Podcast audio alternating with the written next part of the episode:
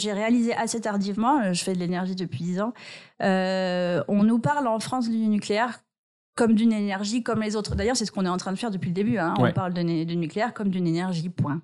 Euh, le nucléaire, c'est pas une énergie comme les autres. Euh, déjà, le nucléaire, à la base, c'est militaire.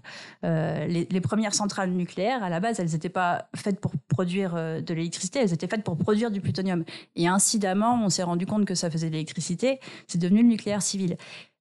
Ça, pose quand même des questions, puisque aujourd'hui encore, les process d'enrichissement de l'uranium pour faire euh, de l'uranium euh, comme combustible pour les centrales euh, civiles, le, le, process finalement, il n'est pas si différent que celui de la bombe nucléaire. Simplement, on enrichit plus quand c'est une bombe nucléaire.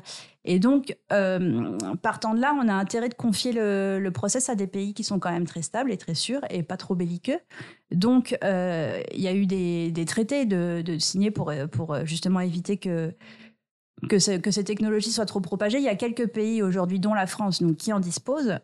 Et ce que ça fait, en fait, enfin, moi, ce qui m'intrigue, en fait, c'est que quand, quand un pays donc, qui, ne, qui, ne, qui ne maîtrise pas, en fait, la, fabrication de combustible euh, pour les centrales nucléaires, en fait, il est obligé de s'approvisionner auprès de certains autres. Donc, il y a la Chine, il y a la Russie, il y a la France, les États-Unis, l'Angleterre. Euh, je crois que le Japon et l'Allemagne ont, rejoint sur le tard cette, ce petit club des pays qui ont le droit de, produire de l'uranium. Mais donc en fait, ça crée, ça, en fait, ça crée des relations euh, très intenses que moi je trouve pas forcément saines entre, entre certains pays en fait. Un mmh. pays qui se retrouve à, d'ailleurs là on l'a vu avec la crise russe, les pays qui s'approvisionnent en, en combustible auprès de la Russie, euh, dont la technologie est russe.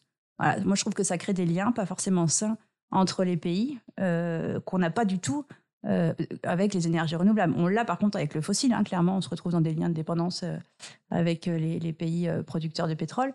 je trouve que c'est un des gros avantages qu'ont les renouvelables, c'est qu'on sort, complètement de cette relation de dépendance entre les pays. Donc voilà, c'est ce dernier point, moi, ce point que j'aime à souligner quand même. Le nucléaire n'est pas une énergie comme les autres.